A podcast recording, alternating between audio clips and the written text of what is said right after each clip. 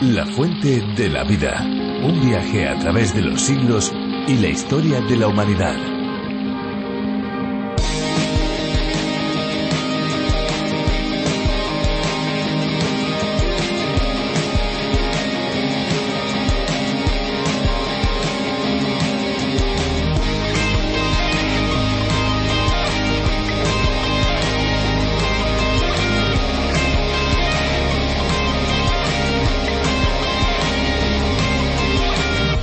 Los refranes son dichos que encierran mucha sabiduría y concretamente los refranes sobre el agua toman este elemento para dejarnos verdaderas joyas de conocimiento. Por ejemplo, han oído aquel que dice agua fría y pan caliente nunca hicieron bien al vientre.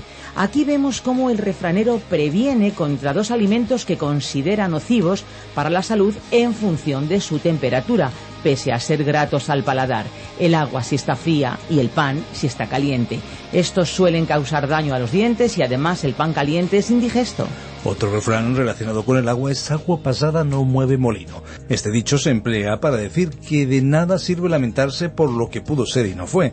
Las oportunidades perdidas, como sucede con el agua que corre por un cauce, ya no nos son de utilidad, de modo que para qué darle vueltas en la mente y recordarlas inútilmente. Por cierto, hay otro refrán que dice agua de mayo, pan para todo el año. Este refrán pone de manifiesto que es bueno que llueva en el mes de mayo para que haya buenas cosechas.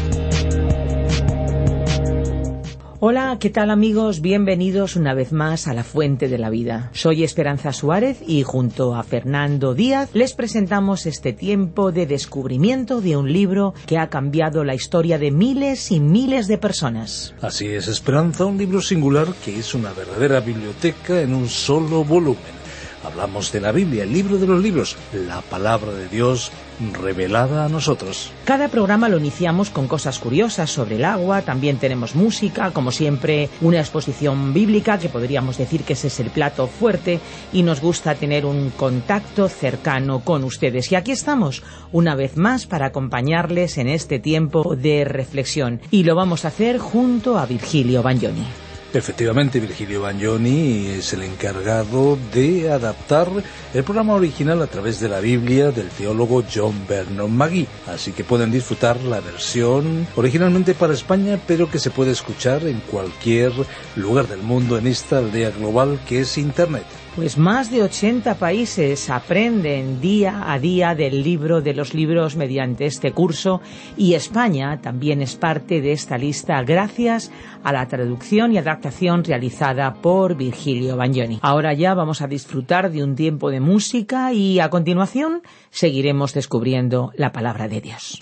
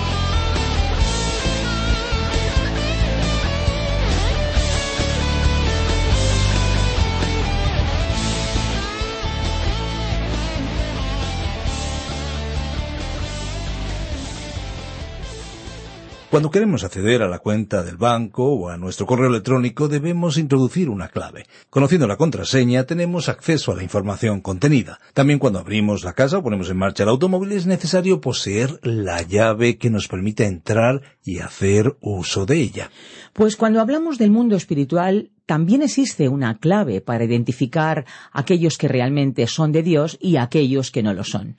La Biblia nos enseña que son de Dios aquellos que confiesan a Jesucristo como el Hijo de Dios enviado para nuestra salvación. En el capítulo 4 de la primera carta de Juan, el apóstol nos habla de las implicaciones de esta verdad de forma práctica para no ser engañados. Vamos juntos a este texto de la Biblia, y es que el mensaje del libro de los libros sigue siendo actual y pertinente para cada uno de nosotros muy relevante. Por cierto, recuerden nuestro número de WhatsApp, el 601-2032-65, 601-2032-65, con el prefijo más 34 desde fuera de España. Comuníquense y también sean parte de ese equipo que nos apoya para llegar a más personas y más lugares con la fuente de la vida. Escuchamos ya en la voz de Benjamín Martín el programa La Fuente de la Vida, que es la adaptación de A través de la Biblia de J. Vernon McGee para España, realizado por Virgilio Bagnoni. La fuente de la vida. Primera de Juan capítulo 3 versículos 1 al 3. Al finalizar nuestro programa anterior nos encontrábamos comentando el versículo 1 de este cuarto capítulo. Recordemos que en el bosquejo general que presentamos en la introducción al libro, estas reflexiones que inicia este primer versículo de este capítulo da comienzo al párrafo titulado Advertencia a los falsos maestros. Este era uno de los párrafos incluidos en la tercera sección de esta segunda parte de la epístola, parte titulada Dios es amor. La citada tercera sección se titula Cómo los hijos amados de Dios pueden conocerse unos a otros y convivir, que se extiende desde el capítulo 2, versículo 29, hasta el capítulo 4, versículo 21. A modo de repaso diremos que la primera parte de esta epístola se titula Dios es luz y abarca desde el capítulo 1, versículo 1, hasta el capítulo 2, versículo 2. La tercera y última parte, que aún no hemos comenzado, se titula Dios es vida y está incluida en el capítulo 5. Volvamos a considerar este capítulo 4 desde el principio, recordando que trata los siguientes temas advertencia contra los falsos maestros y Dios es amor, lo cual implica que los hijos amados de Dios se amarán unos a otros. Hemos titulado a este primer párrafo Advertencia contra los falsos maestros. Y al llegar a este capítulo cuatro nos encontramos ante una sección difícil de las Sagradas Escrituras. Una de las razones es que estamos ante el mundo espiritual, del cual no se conoce mucho.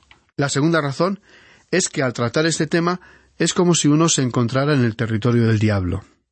Este es un pasaje muy importante de la Biblia, y existe el peligro de que alguien pierda el control, pretenda alcanzar ciertas profundidades en el estudio de este tema, se precipite en expresar sus opiniones y se convierta en una persona fanática. Creemos que algunos cristianos manifiestan una preocupación anormal por el mundo del oculto, y misterioso que consideramos peligrosa. Pero necesitamos saber lo que la Biblia enseña sobre este tema. En los primeros seis versículos de este capítulo, Juan pronunció una advertencia contra los falsos maestros. Él nos dejó esta advertencia habiendo simplemente establecido el hecho de que se nos ha dado el Espíritu de Dios y que se nos ha dado la unción para entender las cosas de Dios. Leamos entonces el primer versículo de este cuarto capítulo de Primera de Juan. Amados, no creáis a todo espíritu, sino probad los espíritus si son de Dios, porque muchos falsos profetas han salido por el mundo. Como ya dijimos, estamos tratando aquí el tema del mundo de los espíritus, y la Biblia tiene mucho que decir al respecto. Por ejemplo, en el Salmo 104, versículo 4, leemos lo siguiente El que hace a los vientos sus mensajeros y a las llamas de fuego sus ministros. Este versículo fue citado en la carta a los Hebreos, capítulo 1 y versículo 7, de la siguiente manera. Y ciertamente, Hablando de los ángeles dice, El que hace a sus ángeles espíritus y a sus ministros llama de fuego. Y un poco más adelante, en este primer capítulo de Hebreos, leemos en el versículo catorce ¿No son todos espíritus ministradores enviados para servicio a favor de los que serán herederos de la salvación? Nunca hemos visto a un ángel. Y el profesor Magui cree personalmente que los ángeles no tienen un ministerio para la Iglesia en el día de hoy, porque cree que, ya que somos habitados por el Espíritu Santo, esa situación no puede ser mejorada. El profesor prefiere a un ser que no fue creado, como el Espíritu Santo, que a un ángel que fue creado, para que le siga a todas partes y le sirva. Él cree que necesitamos colocar el énfasis sobre el ministerio del Espíritu Santo en nuestros corazones y en nuestra vida. Pero no solamente hay ángeles buenos que sirven a Dios, sino que están también los ángeles caídos. A ellos también se los llama espíritus en las Sagradas Escrituras. Los Evangelios hablan con frecuencia del hecho de que en los días del ministerio de Cristo en la tierra fueron considerados espíritus inmundos, y para hablar de ellos suele utilizarse la palabra demonios, porque la Biblia utiliza ese término. Como creyentes se nos ha advertido colocarnos toda la armadura de Dios, porque estamos implicados en una gigantesca batalla que se lleva a cabo más allá de la esfera humana, porque se trata de una batalla espiritual. El apóstol Pablo escribió en Efesios capítulo seis y versículo doce porque no tenemos lucha contra sangre y carne, es decir, contra seres humanos, sino contra principados, contra potestades, contra los gobernadores de las tinieblas de este mundo, contra huestes espirituales de maldad en las regiones celestes. Como este versículo sugiere, el diablo tiene a sus demonios muy bien organizados. En su ejército de demonios, él tiene a los generales en los cargos más altos, y luego, según el escalafón militar, vienen los tenientes coroneles, los demás oficiales, suboficiales y soldados. Creemos que Dios tiene a sus ángeles organizados de forma muy parecida. En este versículo dice No creáis a todo espíritu, sino probad los espíritus si son de Dios. Hace muchos años, este consejo podría haber sonado tétrico o demasiado dramático. Pero a medida que nos hemos ido distanciando en el tiempo en que lo sobrenatural era ridiculizado, especialmente los intelectuales, hemos llegado a una época en la cual Satanás se ha convertido en una realidad evidente y es adorado abiertamente, incluso por personas de nivel social medio y alto. Se conocen actualmente centros de culto satánico, que en otro tiempo funcionaban en zonas marginales o poco conocidas, pero ahora operan en lugares a los cuales puede tener acceso cualquier persona. Entre las cosas muy extrañas que han ocurrido en todo este proceso, cabe destacar la publicación de muchos libros sobre este tema. Entre ellos podemos mencionar uno escrito por un tal Richard Bach. El autor declaró que este libro le fue dictado por una voz y que el resultado no reflejaba su propio estilo de escribir. Mucha gente fue engañada por esta publicación que constituye un concepto teológico de una joven gaviota que tiene atributos humanos y que remontó el vuelo hacia una perfección ilimitada y descubrió que cada uno de nosotros es simplemente la idea de una gran gaviota. Este libro enseña que el nacimiento, el pecado, las enfermedades y la muerte no son realidades, sino sencillamente ilusiones, y que lo que los escritores bíblicos llaman pecados son verdaderamente virtudes, y que la libertad consiste en hacer lo que a uno le plazca. Ninguna de estas enseñanzas es nueva, sino que surge del mismo mundo infernal, o sea, que son todas ellas satánicas. En la actualidad, estamos viendo alrededor nuestro manifestaciones de demonismo. Resulta extraño que todo esto esté sucediendo en una época materialista que en el pasado nunca tuvo nada que ver con lo sobrenatural.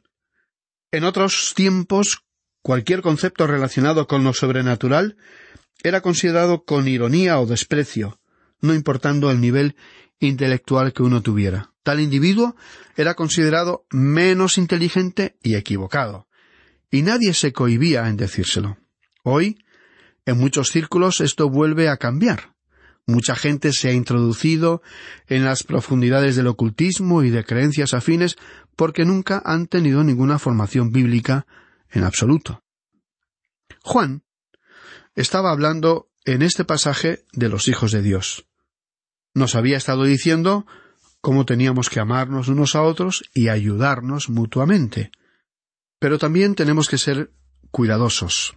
El apóstol Pablo les escribió a los filipenses, a quienes amaba mucho, y en el capítulo uno y versículo nueve les dijo Y esto pido en oración, que vuestro amor abunde aún más y más en conocimiento y en toda comprensión. Es maravilloso amar, pero usted y yo nos encontramos en un mundo enorme y malvado que puede asimilarnos, que puede engañarnos. Por ello debemos tener cuidado. Pablo oró para que el amor de los filipenses pudiera incrementarse en conocimiento y comprensión. No tenemos que dejarnos engañar por cada uno que aparezca diciendo que es cristiano, porque muchos, en realidad, no lo son.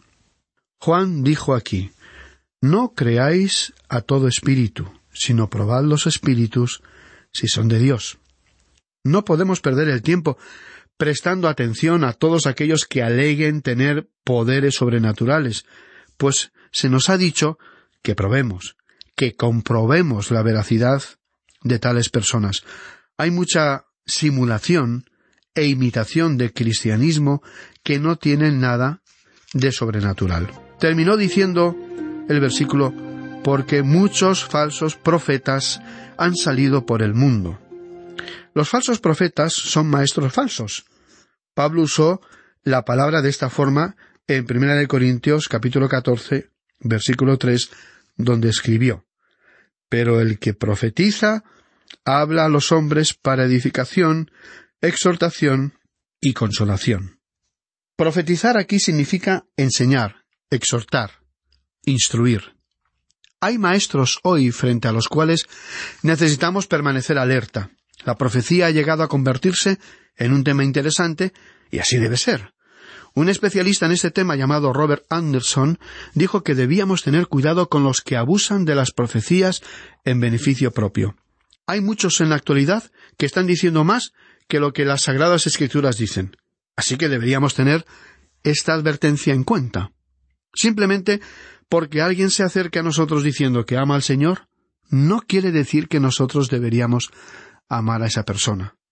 Puede tratarse de alguien que sea más peligroso que una serpiente de cascabel, porque está enseñando una doctrina falsa y no la palabra de Dios, por más que lleve una Biblia grande debajo del brazo.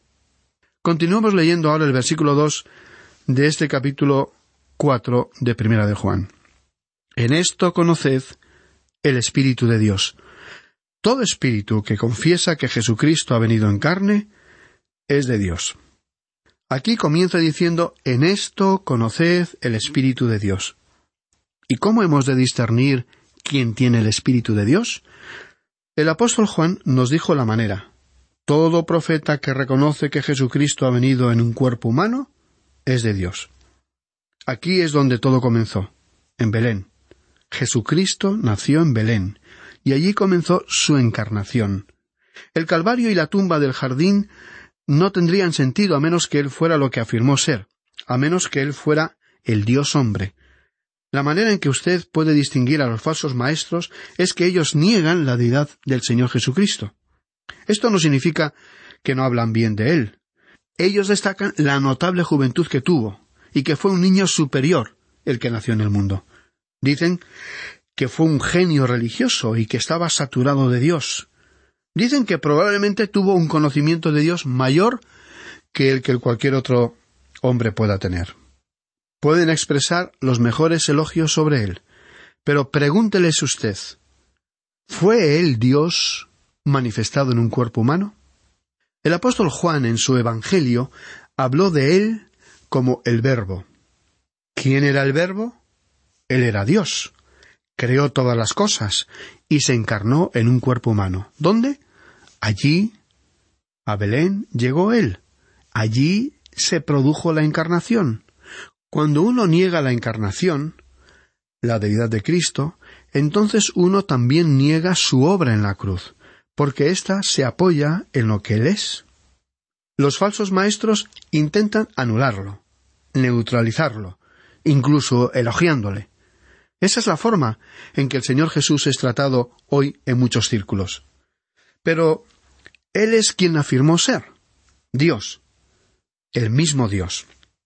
Juan se enfrentó directamente con el gnosticismo, que fue una de las primeras herejías, una de cuyas ramas dijo que Cristo vino sobre Jesús en su bautismo y le dejó en el Calvario. Y esto no es lo que la palabra de Dios enseña. La palabra de Dios dice que el niño de Belén fue más que un niño extraordinario, que su muerte en la cruz no fue una muerte ordinaria, y que cuando él resucitó de los muertos, ascendió de la tumba en forma corporal. El apóstol Pablo dijo en Romanos capítulo cuatro, versículo veinticinco, el cual fue entregado por nuestras transgresiones y resucitado para nuestra justificación. Y el profeta Isaías escribió en su capítulo nueve, versículo seis, porque un niño nos ha nacido, hijo nos ha sido dado. El niño nace, pero un hijo es dado. El hijo provino de la eternidad el llamado anciano de días. Pero el Hijo, su humanidad, fue concebido en el vientre de la Virgen María, y él vino en Belén, donde algunos pastores y sabios vinieron a adorarle. Era más que un hermoso niño. Él era el maravilloso príncipe de paz, que hizo la paz por medio de su sangre derramada en la cruz, y que algún día traerá paz a este mundo agobiado por las guerras en el cual estamos viviendo. Lo importante es que tomemos nota de que esta es la señal que identifica si una persona es un falso profeta o no. Dice este versículo dos En esto conoced el Espíritu de Dios. Así que debemos saber lo que una persona cree acerca de Jesucristo. Este es un dato muy importante. Continuemos entonces leyendo el versículo tres de este cuarto capítulo de Primera de Juan. Y todo espíritu que no confiesa que Jesucristo ha venido en carne, no es de Dios. Y este es el espíritu del anticristo, el cual vosotros habéis oído que viene, y que ahora ya está en el mundo. Esta fue la tercera vez que Juan mencionó al anticristo. Juan fue el único escritor que lo mencionó y lo hizo solo en sus epístolas. En el segundo capítulo de esta epístola, versículo 18, Juan dijo, Hijitos, ya es el último tiempo. Según vosotros oísteis que el anticristo viene, Así ahora han surgido muchos anticristos. Por esto conocemos que es el último tiempo. Y más adelante, en el capítulo dos, versículo veintidós, escribió ¿Quién es el mentiroso? Sino el que niega que Jesús es el Cristo. Este es el anticristo, pues niega al Padre y al Hijo. Como ya hemos visto en el capítulo dos, anti puede significar una de dos cosas diferentes. Puede significar contra o en vez de, es decir, una imitación. Esta idea fue presentada en la Biblia. En Mateo capítulo 24 y versículo 5, el Señor Jesús dijo, Mirad que nadie os engañe, porque vendrán muchos en mi nombre, diciendo, Yo soy el Cristo, y a muchos engañarán. En otras palabras, ellos lo imitarán. El término anticristo se usó, por lo tanto, en el sentido de fingir el ser Cristo. El otro sentido es estar contra Cristo. El capítulo trece de Apocalipsis nos presentó a las dos bestias del final de los tiempos. La primera bestia representa al gran líder político que vendrá, un anticristo que gobernará el mundo, un dictador mundial, y entonces vendrá un líder religioso, que es llamado el falso profeta. Él hará que el mundo adore a la primera bestia. Vendrá como un cordero.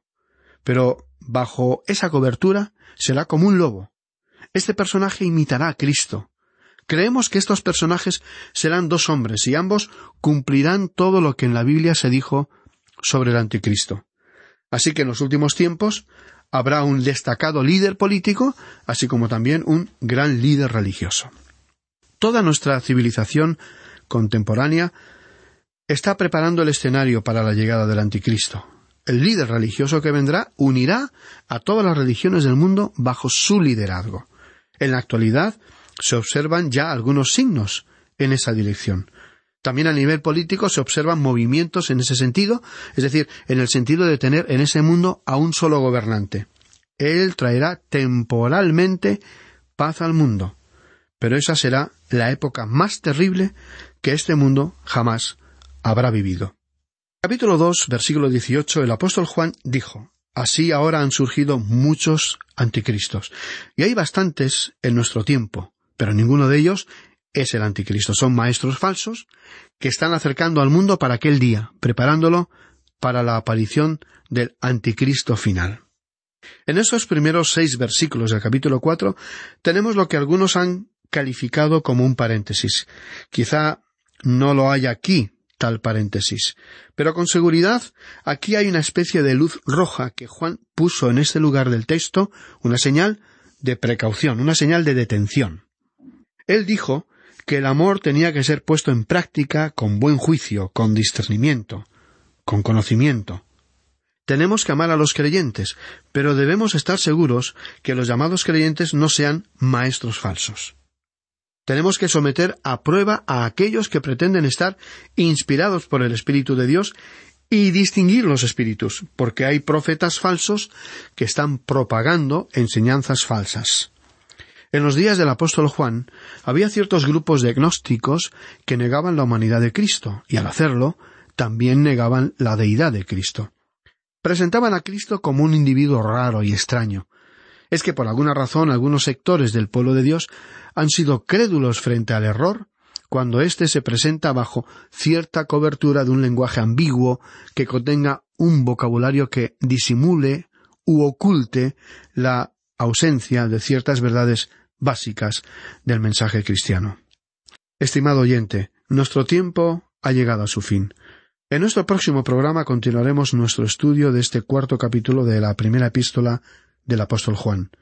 Le agradeceremos su constante seguimiento de este estudio y como contamos con su participación en nuestro eh, próximo encuentro, le sugerimos que avance por sí mismo en la lectura de este capítulo, por lo menos hasta llegar al versículo nueve, para que pueda estar así mejor preparado para comprender las lecciones que expondremos próximamente. La Biblia es la palabra de Dios y como tal nos provee de todo lo necesario para nuestro crecimiento espiritual. Es lo que esperamos que experimenten un auténtico encuentro con Dios y por supuesto el descubrimiento de ese agua de vida que llena nuestro ser. Si quieres seguir bebiendo de ese agua, puede escuchar el podcast del programa en lafuentedelavida.com. Y estén atentos porque les vamos a dar nuestros números de teléfono para poder contactar con nosotros. 91 422 0524, ese es el número fijo, pero también tenemos un número móvil 601 20 32 65, ambos con el prefijo más 34 si nos llaman desde fuera de España. También tenemos un correo electrónico info arroba radioencuentro.net. Eh, pueden también escribir al apartado 24081, código postal 28080 de Madrid. Pues muchas gracias por acompañarnos y hasta pronto y hasta siempre. Recuerden que hay una fuente de agua viva que nunca se agota. Beba de ella. Este ha sido un programa de Radio Transmundial producido por Radio Encuentro, Radio Cadena de Vida.